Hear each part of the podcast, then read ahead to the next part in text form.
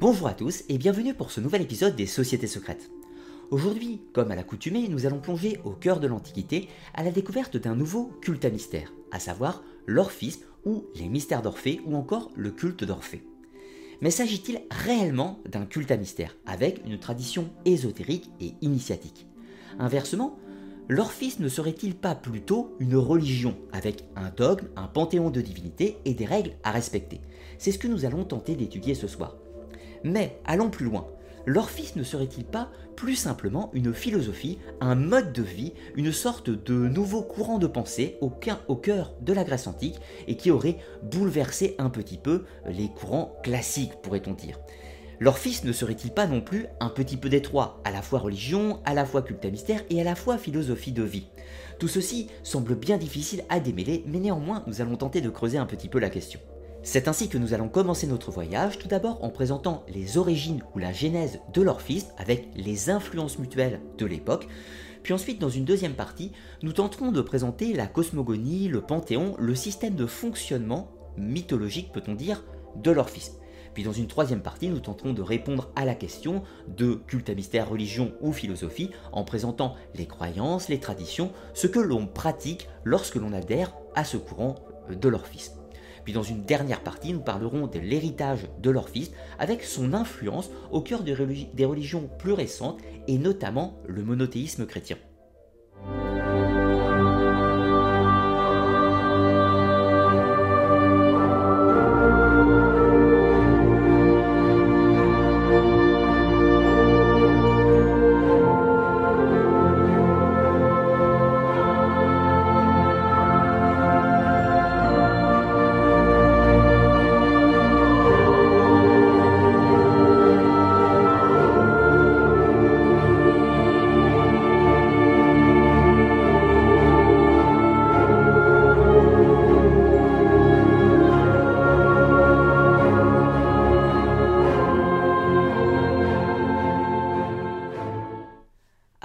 Dans le vif du sujet, il nous faut faire étalage de la plus grande difficulté quant à l'étude de l'orphisme.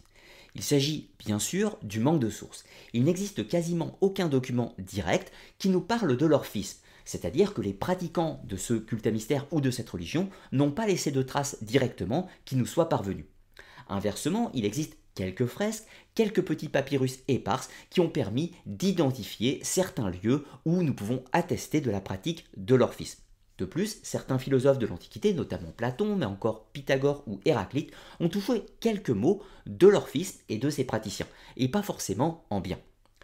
Autre élément des plus importants, il s'agit de l'archéologie et donc des tombes. Certains tombeaux euh, ont présenté, enfin, présentent des corps avec certains éléments, certains objets qui appartiennent sans nul doute à ce courant philosophique ou religieux qu'était l'orphisme.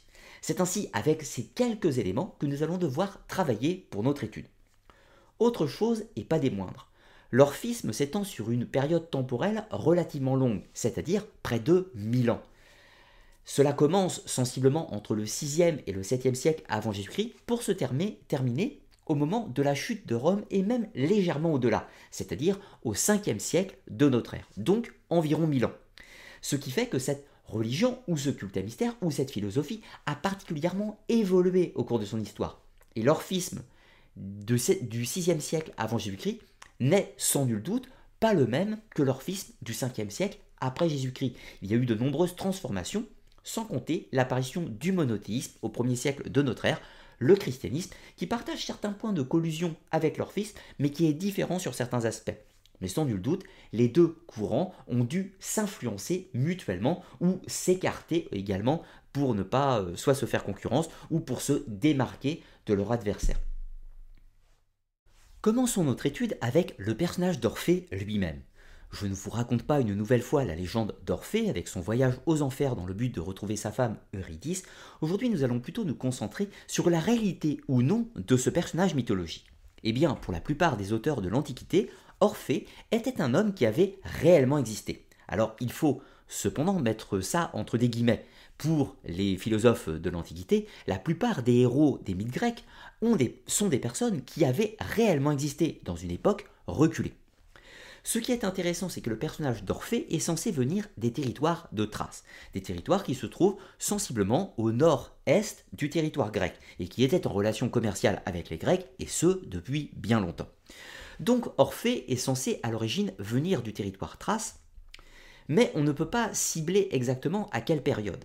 Alors, si l'on se réfère euh, à l'analyse classique de l'allégorie mythologique, on pourrait placer Orphée dans la même lignée que tous les héros grecs euh, classiques comme Thésée, Jason ou encore Persée, et donc le placer à l'époque mycénienne, soit dans une période entre 1600 à 1200 avant Jésus-Christ. Notamment, on pourrait s'appuyer sur le fait qu'Orphée est censé voyager avec les argonautes, donc avec Jason, dans le but de retrouver la toison d'or. C'est notamment grâce à Orphée que les marins du, vaisseau Argos arriveront à, franchir les montagnes, les montagnes du Bosphore pour pouvoir rejoindre la mer Noire et donc plus tard se rendre en Colchide. Donc Orphée partage une large part d'importance dans le mythe de Jason et de la toison d'or. Fatalement, cela nous amènerait à penser que le personnage se situerait, s'il existe réellement bien sûr, à, à l'époque mycénienne. Néanmoins, la plupart euh, des, gens qui ont travaillé sur le culte à mystère ou la religion de l'orphisme considèrent qu'Orphée serait l'inspirateur mythologique ou le premier des orphiques, celui qui aurait transmis sa philosophie et donc aurait donné naissance à ce courant de pensée. Or, l'orphisme n'apparaît réellement sur la scène politique qu'à partir du 6 ou 7e siècle avant Jésus-Christ, ce qui fait que l'on pourrait hypothétiser l'existence d'un personnage s'appelant Orphée sensiblement au 7e siècle avant Jésus-Christ. Ce qui est tout à fait envisageable, notamment sur l'île de Samothrace. Alors, je vous ai déjà proposé une émission qui présente le culte à mystère de Samothrace. Or, ce qui est intéressant, c'est que au 8e siècle avant Jésus-Christ, l'île de Samothrace était peuplée, euh, était plutôt euh, un, lieu cosmopolite où il y avait des peuples thraces, mais également des Phrygiens, également des Grecs, mais également des gens qui vivaient en Troade, donc des, gens qui vivaient sur les côtes asiatiques. Donc c'est un melting pot de population. Il est donc tout à fait envisageable qu'un euh, sage itinérant, un prophète ou un, magicien, comme on aurait pu employer ce mot à cette époque, euh, d'origine thrace, s'appelant hypothétiquement Orphée, aurait pu se rendre sur l'île de Samothrace et y commencer son enseignement. Cela correspondrait avec l'apparition de l'orphisme, l'apparition des mystères pythagoriciens, qui ont une large part d'importance dans, leur naissance sur l'île de Samothrace, mais également le culte à mystère de Samothrace, des grands anciens, euh, qui seraient tous nés sensiblement à la même époque. Donc l'hypothèse d'un Orphée qui aurait vécu au 7e siècle me semble recevable, même si la mythologie a fait son travail et a amplifié la vie du personnage, le faisant entrer dans le grand corpus des héros grecs. Sachant encore une fois que le mythe d'Orphée et de son voyage aux enfers n'a pas été écrit au 6e siècle avant Jésus-Christ. Il a été écrit sensiblement au 1er siècle avant et au 1er siècle après Jésus-Christ, soit une époque beaucoup plus récente, ce qui fait qu'il est possible que la figure historique d'Orphée se soit modifiée progressivement sous la plume des auteurs grecs. Les plus anciens textes de l'orphisme nous viennent d'un poète grec qui s'appelle Onomacrite. Ce dernier vivait au VIe siècle avant Jésus-Christ et va composer les premiers poèmes de l'orphisme, sous le règne de Pisistrate et de ses descendants pendant la période de la Grèce archaïque dans la ville d'Athènes. La période archaïque qui se place un petit peu avant les guerres médiques et avant l'entrée euh, de la période classique. Alors, Onomacrite sera un poème qui va notamment composer, ou du moins rédiger, les versions que l'on connaît de l'Iliade et de l'Odyssée, qui étaient encore à cette époque des textes fragmentaires, et donc Onomacrite les a composés afin qu'ils prennent une forme définitive, peut-on dire. Onomacrite va donc composer les premiers poèmes de l'orphisme, qu'on appelle parfois les lamelles d'or ou les hymnes, euh, les hymnes orphiques, encore une fois. Mais il est très difficile de savoir s'il va les créer de sa propre initiative ou s'il s'appuie sur des documents précédents ou des traditions qui existent préalablement. Ce qui est intéressant de noter, c'est que Onomacrite va rédiger ces textes et donc donner naissance textuellement à leur fils à la même période que la naissance des mystères d'Éleusis dans la proximité d'Athènes ou encore des mystères de Samothrace euh, que nous avons cités préalablement ou encore du culte itinérant de Dionysos ou les mystères de Dionysos. Donc il faut euh, voir à cet instant-là que leur fils prend naissance. Cependant, cela ne veut pas dire qu'il n'existe pas préalablement, ou du moins que ces doctrines n'existent pas préalablement. Et c'est de ce côté-là qu'il va nous falloir chercher. Sur le plan archéologique, les plus anciennes traces de l'orphisme nous viennent principalement du papyrus de Dervénie, qui se trouvera en Macédoine, à proximité entre les territoires thraces et donc les territoires grecs, plus au sud cette fois-ci. Le papyrus de Dervénie nous montre quelques éléments qui attestent de l'existence de ce courant de pensée ou de certains rituels qui auraient attrait dans une religion ou un courant à mystère qui s'appelle l'orphisme. Mais ce document, le papyrus de Dervénie, date sensiblement du 5e siècle avant Jésus-Christ, donc il semble contemporain des écrits d'Onomacrite. Autre élément qui date sensiblement de la même époque, c'est les lamelles d'or que l'on va trouver sur des os dans la ville d'Olbia. Alors attention, pas la ville d'Olbia qui se trouve euh, sur le territoire italien, mais la ville d'Olbia qui se trouve sur la mer Noire, dans l'actuelle Ukraine. Donc en territoire thrace à l'époque qui nous intéresse. Ces os euh, sur les ruines d'Olbia seront datés également du 5e siècle avant Jésus-Christ et présentent ou du moins peuvent affirmer l'existence d'un culte lié à Orphée ou d'une tradition initiatique liée à Orphée. Mais encore une fois, il est très difficile de dissocier religion et culte à mystère sans éléments textuels plus complexes. Alors, que peut-on dire maintenant sur l'origine de l'orphisme? Il existe plusieurs théories la première dit que l'orphisme serait né via une philosophie qui prendrait sa source sur le territoire des Thraces. Une autre théorie considère que l'orphisme est beaucoup plus lié au modèle philosophique des Grecs et serait donc né sur le territoire de la Grèce, ou du moins dans les îles ou le territoire de la Grande Grèce, c'est-à-dire les zones d'influence grecque. Troisième théorie, auquel je serais beaucoup plus, duquel je serais beaucoup plus partisan, serait plutôt lié au syncrétisme de ces deux idées. Donc l'orphisme, pour moi, serait plutôt lié à un syncrétisme entre la philosophie des Thraces et la philosophie des Grecs. Pourquoi je préfère cette troisième, troisième théorie? Eh bien, parce que les sources les plus anciennes que nous possédons sur la philosophie orphique viennent de trois endroits. Tout d'abord, Olbia sur la mer Noire, en territoire thrace, sur le site de Dervénie en territoire macédonien, et dans la ville d'Athènes, le cœur euh, de la philosophie grecque bien sûr, avec Onomacrite.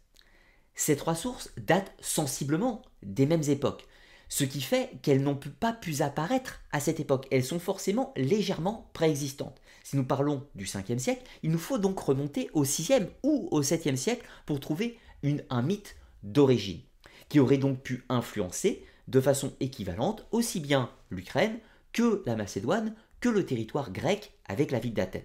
Il nous faut donc trouver un point de cohérence entre, euh, ce triangle, si je puis dire.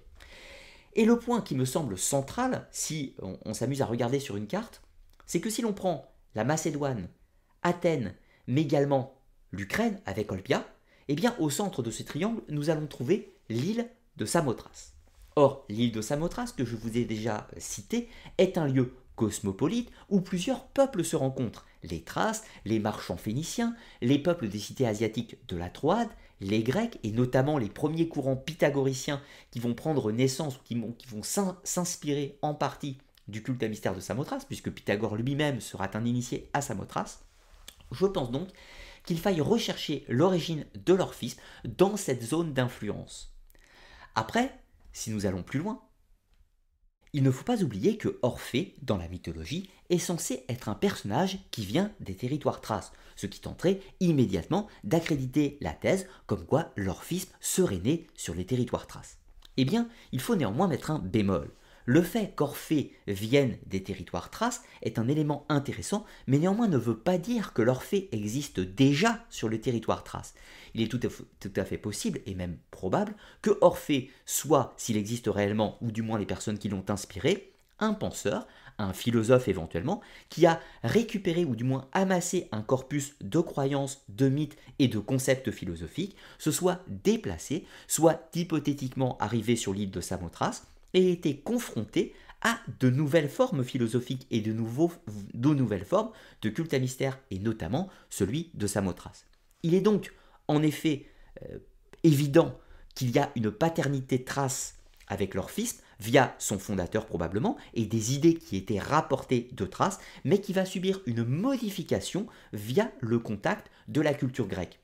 Fils est donc né à la fois d'un héritage trace via euh, son idéologie et sa façon de penser, et également ses dogmes et ses croyances que nous allons voir par la suite, mais également né de cette philosophie grecque, de ce système initiatique grec qui a transformé la philosophie d'origine thrace pour donner naissance à l'orphisme. C'est donc encore une fois via deux parents que l'orphisme est né.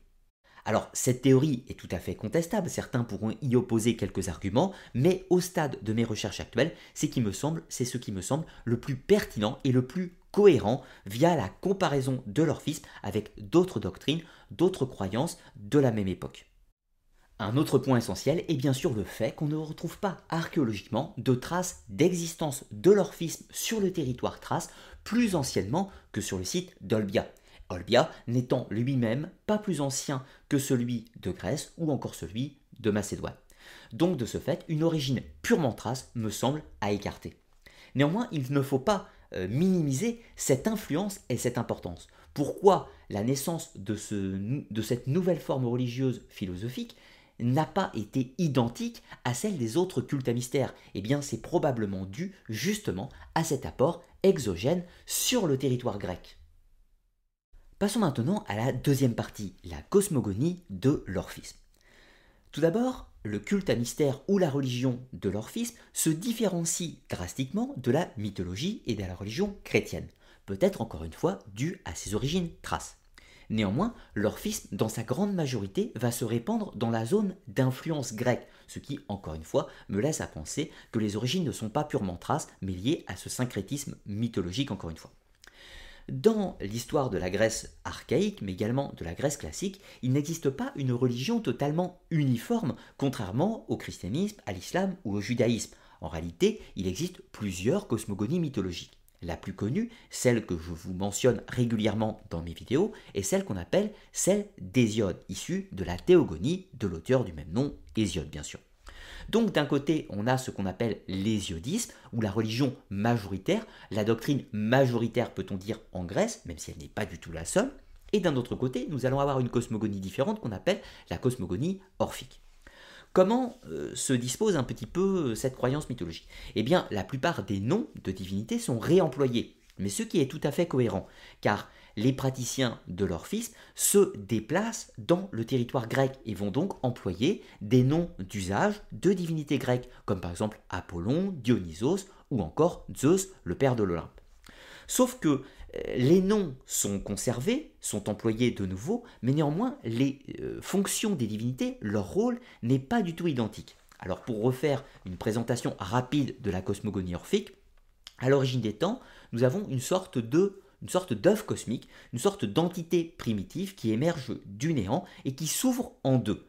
De cet œuf cosmique va naître une divinité unique, une sorte d'aéon, une sorte de divinité primitive, un dieu créateur, un dieu suprême, omnipotent, omniscient, qu'on va appeler parfois Eros, enfin du moins l'Eros primordial, à hein, ne pas confondre avec l'Eros fils d'Aphrodite, et cet éros primordial va, par le verbe, le logos si vous préférez, donner vie à toutes les substances de la création. Le terre, la terre, les eaux, le ciel, tout ce que vous voulez, avec des noms de divinités bien évidemment associés.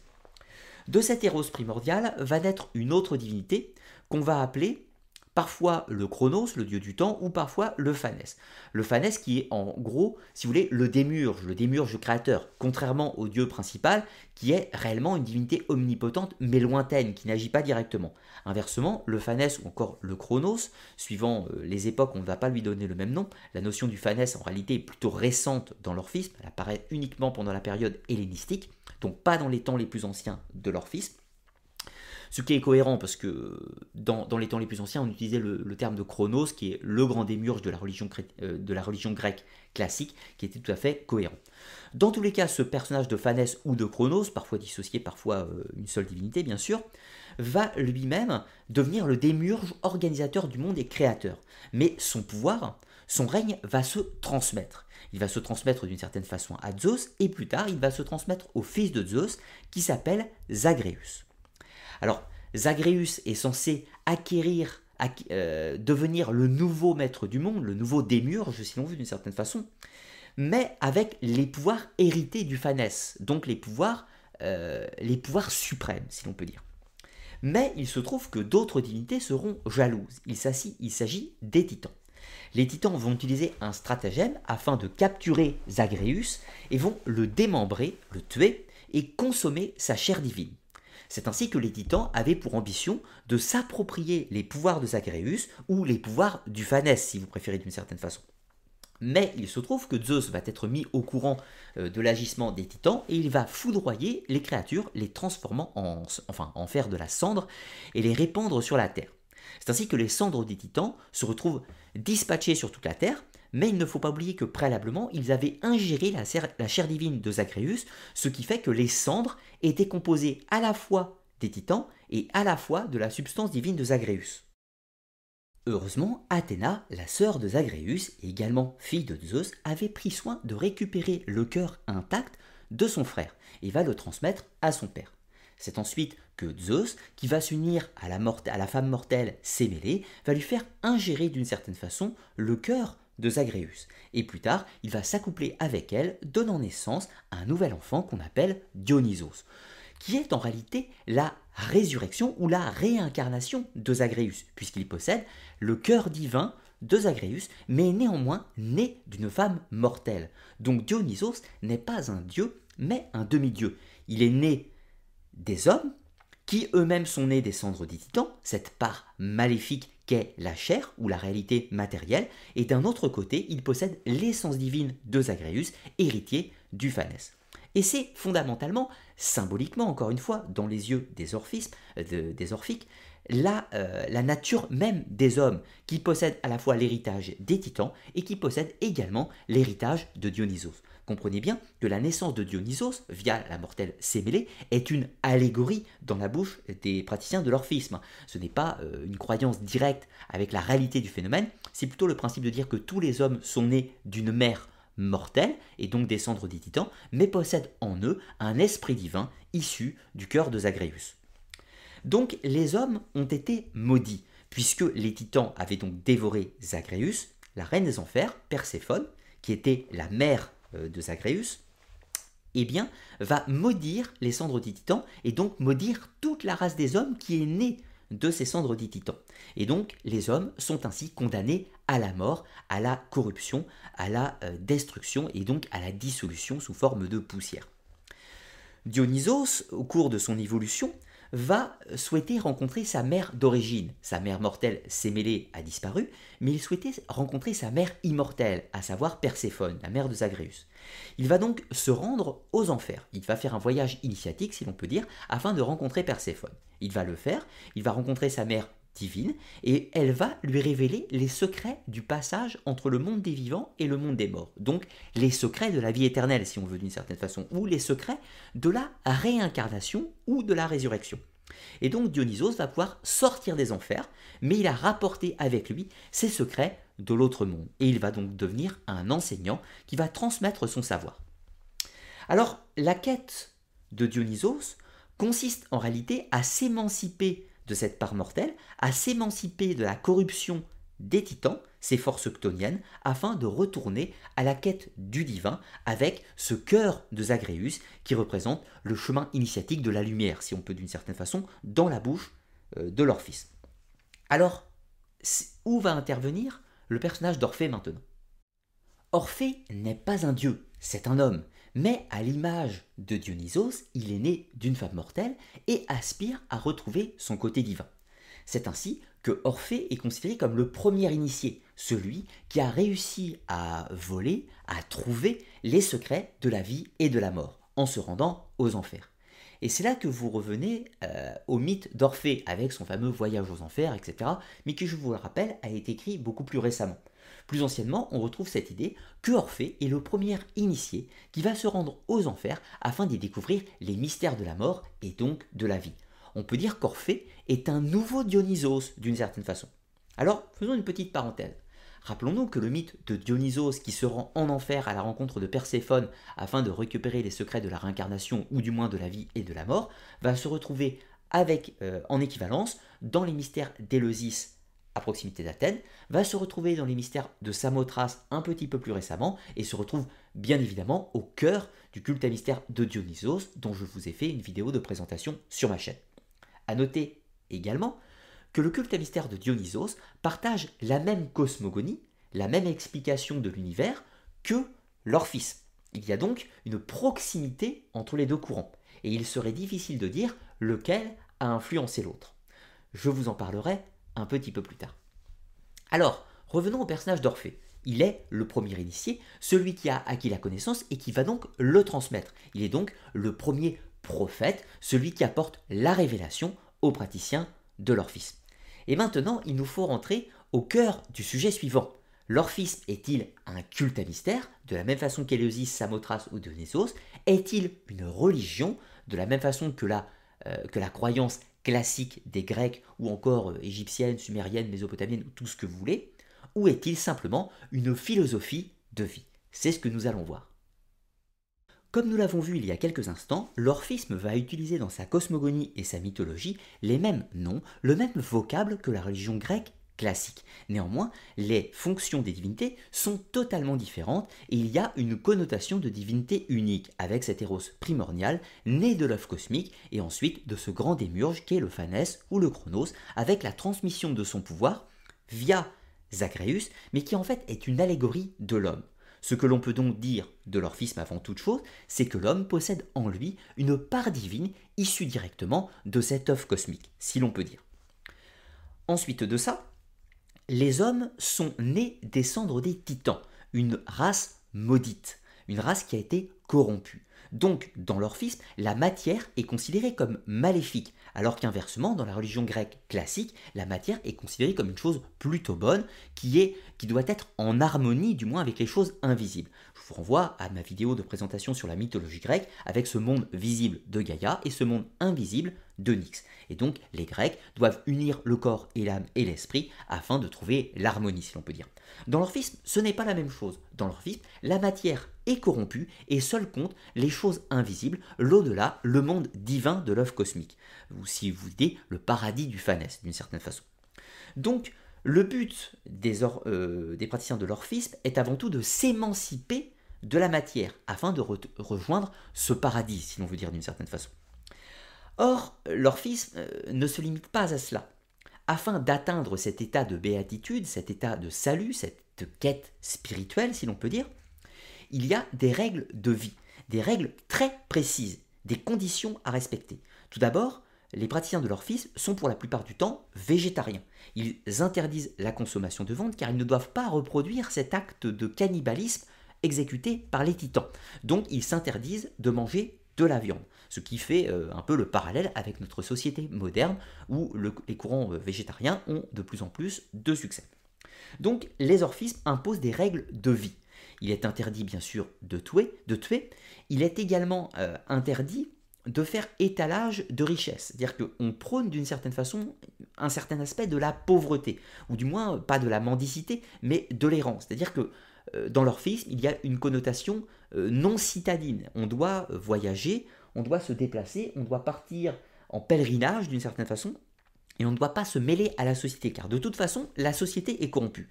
Donc, ce que l'on peut dire, avant tout, c'est que l'orphisme est bel et bien une religion, puisqu'elle impose un dogme, un mode de vie, un code de conduite, de la même façon que le christianisme, l'islam ou le judaïsme. Donc l'orphisme n'est pas un culte à mystère, c'est un dogme clairement établi tout d'abord.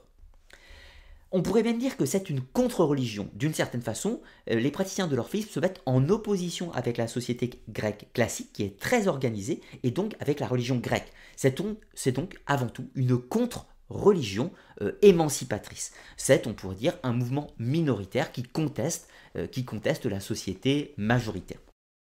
Apportons quand même une petite nuance. Même si je qualifie l'orphisme de religion et même avec un caractère dogmatique, il faut le relativiser, car l'orphisme ne comprend pas de hiérarchie et ne semble pas avoir été structuré à aucune période de son histoire, ni au VIe siècle avant Jésus-Christ et encore moins pendant les périodes classiques et hellénistiques. C'est une contre-religion, mais qui vit à l'intérieur du monde grec. C'est une sorte d'antithèse, de mouvement contestatoire, encore une fois, qui vit en marge de la société. Les orphistes ne s'inclut pas dans le système social, ne s'inclut pas dans le système politique, ils rejettent la société grecque de leur époque. C'est ainsi qu'ils sont vus comme des parias, des fauteurs de troubles et comme des charlatans de la part des philosophes de la période classique. Précisons aussi que l'orphisme sera d'une un courant religieux plutôt clairsemé dans les premiers temps, plutôt rare. Mais quand on va arriver à l'époque hellénistique, il y aura beaucoup de personnes qui se revendiquent de l'orphisme sans pour autant accréditer qu'ils aient un quelconque rapport avec le mouvement de l'orphisme de ses origines. J'entends par là que des personnes ont pu se faire passer pour des prêtres itinérants initiés au secret de leur fils afin de vendre des sortilèges, des remèdes ou quelconque potion ou encore amulette de protection dans un but, euh, dans un but d'enrichissement personnel et ce sont ni plus ni moins des charlatans tels que définis par Platon notamment. Néanmoins, il y a d'autres difficultés. On ne peut pas limiter l'orphisme à une simple religion classique de son époque, puisqu'elle possède en son sein un caractère initiatique. Alors attention, ce n'est pas parce qu'il y a un caractère initiatique que nous parlons d'un culte à mystère. Nous verrons plus précisément cette différence par la suite. Mais revenons sur cet élément. Dans l'orphisme, l'objectif est avant tout un concept que l'on pourrait appeler la métampsychose, ou encore la réincarnation si vous préférez. Les âmes viennent sur Terre, s'incarnent sur Terre d'un corps mortel, accomplissent leur voyage, leur chemin, et vont ensuite mourir, puis continuer à se réincarner progressivement jusqu'à atteindre un certain seuil d'apprentissage. Au moment de la mort, il y a une sorte de salut, de jugement divin si vous préférez. Au moment où les âmes sont confrontées à la mort, ils ont le choix entre le fleuve l'été d'un côté ou le fleuve de l'oubli. Ils vont oublier leur vie terrestre et pouvoir donc rentrer une nouvelle fois dans le cycle de la réincarnation et recommencer perpétuellement. Mais inversement, s'ils ont été initiés au secret de leur fils, ils vont pouvoir se tourner cette fois-ci vers le lac de Mémosine, le lac de la mémoire de leur vie passée, et donc bénéficier de la sagesse de leur vie précédente, bénéficier de la sagesse divine passée, d'une certaine façon, et atteindre le corps de gloire, la libération de l'âme, et pouvoir retourner au paradis du Phanès d'une certaine façon. Et donc sortir du cycle de réincarnation. Donc, l'objectif de leur fils étant d'atteindre cet état d'initiation, d'atteindre le secret de l'initiation et de l'intuition, surtout afin de rejoindre le paradis, si l'on peut dire. Donc l'orphisme est une religion qu'on pourrait qualifier de publique, même si elle est minoritaire et euh, à contre-courant de la pensée grecque classique, mais néanmoins, pour pouvoir accéder euh, à la sagesse orphique, il faut subir un rituel d'initiation. Alors, pourquoi ne peut-on pas parler de culte à mystère? Eh bien, tout d'abord parce que dans euh, la tradition de l'orphisme, l'initiation est à usage unique, c'est-à-dire qu'on est initié une seule fois au secret, et ensuite on va pouvoir accéder par-delà la mort, au lac de Mémosine, à la révélation des secrets, et donc euh, au paradis. Alors qu'inversement, dans les cultes à mystère, il y a un procédé rituel qui doit se reproduire euh, périodiquement. Certes, en général, les gens sont initiés une fois, par exemple, au mystère d'Éleusis ou de Samothrace, mais s'ils veulent poursuivre l'aventure pour atteindre de degrés d'initiation supplémentaires, il faut revenir, participer à des rituels, etc., etc., etc. Des, des hiérophanies et des théophanies dans le but de rejouer les rituels sacrés. Les mystères d'Orphée étaient accessibles à tout le monde, sans aucune condition. C'est une religion auquel on adhère, de la même façon que la religion chrétienne, l'islam ou le judaïsme, encore une fois. C'est public tout le monde peut accéder à leur fils. Tout le monde peut accéder à l'initiation, ce qui n'est pas le cas des cultes à mystère qui réservent leur enseignement à des personnes spécifiques par rapport à certains critères plus ou moins larges. Encore une fois, je vous invite à regarder mes autres vidéos de la série euh, Les sociétés secrètes. La plupart des éléments que nous possédons archéologiquement sur l'orphisme nous vient d'ailleurs des tombes. Lorsqu'une personne avait été initiée à ce type de religion, il possédait en général dans sa tombe plusieurs artefacts, des petits objets, en général des os avec des inscriptions dessus qui lui permettaient par-delà la mort de retrouver son chemin dans l'Hadès afin de retrouver le lac de Mémosine et ne pas boire les eaux du fleuve l'été. Le but est encore une fois d'accompagner le mourant dans sa quête initiatrice au-delà de la mort. Autre élément, l'orphisme, contrairement aux autres cultes à mystère, ne comprend pas euh, dans son corpus mythologique, encore une fois, de rituels euh, de mots sacrés, mais également de cérémonies bien particulières. L'initiation ne correspond en réalité qu'à l'acquisition de certains secrets ou la transmission de certains secrets via des paroles. Mais il ne s'agit pas spécifiquement de rituels spécifiques. Il s'agit par exemple de réciter euh, des poèmes sacrés, de réciter donc les fameuses lamelles d'or orphique qui permet donc d'accéder au secret, de mettre euh, l'esprit en état d'éveil afin de recevoir ces intuitions divines, encore une fois. On pourrait dire caricaturalement, encore une fois, que l'orphisme est ce qu'est le New Age à notre époque actuelle. C'est d'ailleurs pour cela que l'orphisme aura extrêmement mauvaise réputation auprès de philosophes, notamment comme Platon ou encore Héraclite, qui voient dans les personnes qui pratiquent l'orphisme des sortes de déviants, des personnes qui ne respectent pas bien sûr le code social, puisque c'est une contre-religion, mais surtout qui ont des pratiques complètement incohérentes et qui n'ont aucun fond de cohérence philosophique. C'est ainsi pour répondre à la troisième question, l'orphisme est-il une philosophie? Eh bien oui néanmoins, c'est une philosophie de vie, une philosophie spiritualiste qui s'inclut dans un système religieux dogmatique encore une fois. Mais ce n'est pas un culte à mystère, il ne correspond pas au modèle philosophique de la Grèce classique, ni même de la Grèce hellénistique. Il est un contre-courant aussi bien sur le domaine religieux que le domaine philosophique, mais possède néanmoins une structure initiatique. Entrons maintenant dans la quatrième partie, l'héritage de l'orphisme. Et la première question serait toute simple, y a-t-il un héritage à l'orphisme? Eh bien, la réponse, encore une fois, est relativement complexe. D'un côté, on peut répondre assez facilement oui, et d'un autre côté, l'on peut répondre non, avec une grande affirmative d'ailleurs. L'orphisme va commencer au VIe siècle avant Jésus-Christ, du moins les éléments que l'on a, avec quelques documents épars, et on va pouvoir remarquer du temps des Pythagoréciens et plus tard du temps des philosophes de la Grèce classique que l'orphisme correspond à une contre-religion, une philosophie spiritualiste dans la quête du salut. Néanmoins, cette philosophie va profondément évoluer. Pourquoi? Parce qu'elle va se nourrir. Si elle partage à l'origine des influences traces avec le syncrétisme grec par la suite, elle va évoluer dans un monde majoritairement grec et donc se nourrir progressivement des philosophes qui d'ailleurs la combattent. Elle va également se nourrir des courants pythagoriciens et également de ce nouveau concept euh, de métampsychose grecque qui est donc la tripartition corps, âme, esprit, notamment né au cœur euh, du courant platonicien. C'est ainsi que l'orphisme, en réalité, va évoluer périodiquement et surtout continuellement. Il n'existe pas un orphisme que l'on peut définir à un moment donné. Il est en perpétuelle évolution. Ce n'est pas un dogme figé à l'inverse de d'autres religions. Il y a vraiment une progression. Et c'est ainsi que certains ont vu dans l'orphisme une origine au christianisme. Car il est vrai que l'on peut observer certaines similitudes euh, frappantes. D'un côté, il y a cette naissance divine de Jésus-Christ qui ressemble sur certains aspects à la naissance de Dionysos, le Dionysos Zagreus bien sûr, et d'une certaine façon, le principe de mourir et de renaître peut faire penser à la résurrection de Jésus-Christ, avec ce voyage aux enfers, encore une fois.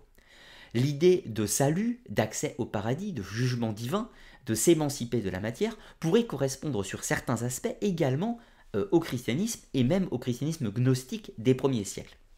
Néanmoins, l'orphisme avait-il suffisamment d'importance et suffisamment d'impact dans la société grecque ou dans le, même dans le monde hellénistique pour pouvoir influencer euh, la culture hébraïque euh, du Proche-Orient? Cela est difficilement acceptable. Cela est tout à fait possible, mais néanmoins peu probable. En réalité, le christianisme puise sans nul doute une part de ses origines à la fois dans la religion des Hébreux, mais également dans la philosophie grecque et probablement dans certains aspects des cultes à mystère grecs, mais probablement pas dans l'orphisme, qui était une contre-religion et euh, en marge de la société, ces praticiens étant parfois même considérés comme des parias il est en réalité beaucoup plus probable que ce soit l'orphisme qui se soit inspiré du christianisme naissant et y ait intégré certains concepts au sein euh, de sa cosmogonie, avec notamment euh, cette idée du phanès, euh, de ce grand démurge omnipotent, qui en réalité semble beaucoup plus ressembler au, au concept gnostique chrétien que à une nature propre née au sein de l'orphisme quelques siècles plus tôt. En réalité, je pense que l'orphisme s'est nourri des courants gnostiques chrétiens pour les intégrer à sa contre-religion, tout simplement. L'orphisme va disparaître euh, en même temps que les, euh, courants euh, païens polythéisme, en même temps que la chute de Rome, avec les édits de Théodose, etc., au 5e siècle et il n'y aura pas de subsistance de l'orphisme au-delà du VIe siècle. Il est évident que en tant que contre-religion, l'orphisme a pu exister quelque temps euh, pendant euh, l'époque polythéiste, mais s'est éteint, euh, progressivement au cours du début de l'ère chrétienne, puisqu'il ne pouvait pas concurrencer, il n'avait pas les armes et l'organisation suffisante pour contrecarrer la religion chrétienne. Et paradoxalement, il n'était pas suffisamment différent pour apporter une réponse éloignée pour ceux qui auraient été nostalgiques euh, du politisme. Je pense par exemple à Julien l'Apostat, l'empereur de Rome, qui s'est intéressé au culte de Mitra, qui s'est intéressé au culte de Cybèle ou encore à d'autres cultes à mystère. Il ne s'est pas spécifiquement intéressé à l'orphisme, qui était trop proche du christianisme avec cette notion d'ufanès et de métampsychose. Alors, certes, le christianisme n'utilise pas le concept de métampsychose dans le christianisme classique, mais néanmoins, dans les courants gnostiques, euh, il y a bien sûr la notion de métampsychose avec cette damnation de la matière et cette euh, volonté de s'en émanciper pour rejoindre, euh, la, sphère cosmique du Phanès dans l'orphisme ou de Barbello ou de la Pistis Sophia, si vous voulez, dans les courants gnostiques. Donc il y a une proximité entre le christianisme gnostique et l'orphisme, mais néanmoins, on ne peut pas dire à ce stade que l'orphisme est influencé de près ou de loin le christianisme, ce serait plutôt l'inverse. Et cela nous amène à une autre question, des rapports entre euh, l'orphisme et le culte à mystère de Dionysos. Alors, le culte à mystère de Dionysos, dont je vous ai proposé une vidéo, est né sensiblement lui aussi au VIe siècle, donc il est né en même temps que l'orphisme. Et on pourrait dire euh, si l'orphisme est une religion, le culte à mystère de Dionysos, lui, est bel et bien un culte à mystère initiatique. Il est probable, à mon sens, euh, que la proximité entre les deux, puisqu'ils ont la même cosmogonie, les mêmes explications et certains fonctionnements analogues, il est probable en réalité que l'orphisme soit une forme de religion publique issue du culte à mystère de Dionysos. Mais si l'on suit cette démarche logique, il serait intéressant de définir qui a existé en premier. Est-ce que c'est la religion orphique qui a existé avant ou est-ce que c'est le culte à mystère de Dionysos qui a existé avant? Eh bien, nous tenterons, euh, encore une fois, un petit peu plus tard, de répondre à cette question. Mais là, nous allons rester sur l'héritage de l'orphisme, cette fois-ci à la Renaissance. L'orphisme s'est fait oublier à la chute de Rome, comme la plupart des autres cultes à mystère bien entendu, mais va avoir une résurrection au moment de la Renaissance, et notamment avec l'auteur Marcille Ficin en Italie. Donc Marcille Ficin est un, auteur et un philosophe euh, qui va traduire notamment les textes de Platon. On pourrait dire que c'est un néo-platonicien d'une certaine façon, mais il va également retrouver des éléments de l'orphisme, notamment des lamelles d'or, et sera influencé par l'orphisme. Donc il y a une résurrection de ce courant. Mais la question que l'on peut se poser, c'est est-ce que Marcille Ficin s'est intéressé à l'orphisme tel qu'il était au 5e ou 6e siècle avant Jésus-Christ, ou s'est-il intéressé à l'orphisme, euh, l'orphisme syncrétisme avec le christianisme qui a existé dans les dernières années de l'Empire romain? Eh bien, en réalité, c'est la deuxième option auquel il s'est intéressé. C'est ainsi que Marcille Ficin a redécouvert le concept du phanès, de ce démurge, omnipotent, euh, et surtout de cette idée que l'homme possède cette part divine en lui et tend à devenir lui-même le phanès. En fait, euh, cherche à atteindre le corps de gloire, la complémentarité. Dans la représentation du Phanès, en réalité, nous sommes sur l'image d'Orphée en tant qu'homme qui atteint ce stade d'évolution et devient lui-même le Phanès, avec euh, ce symbole des douze signes du zodiaque qui l'entoure, représentant l'acte d'émurgie euh, en tant que Phanès, donc organisateur du monde. L'homme a atteint le statut divin en transcendant la matière et en devenant lui-même un Phanès. Donc, quand Marcel Ficin s'inspire euh, ou subit les influences de l'orphisme, il, il subit les influences d'un orphisme qui est déjà très proche des croyances gnostiques des premiers siècles, et pas forcément d'un orphisme des premiers temps, euh, duquel d'ailleurs nous est particulièrement inconnu, car en réalité, les croyances de l'orphisme des premiers siècles, on ne sait pratiquement rien en réalité. Pour conclure cette vidéo, nous allons revenir un petit peu sur la genèse de l'orphisme. Alors, je vous ai posé la question à savoir qui est le plus ancien, le culte à mystère de Dionysos ou la religion de l'orphisme Eh bien, je pense qu'il n'y a pas de réponse empirique sur ce sujet mais je livre à votre attention une hypothèse.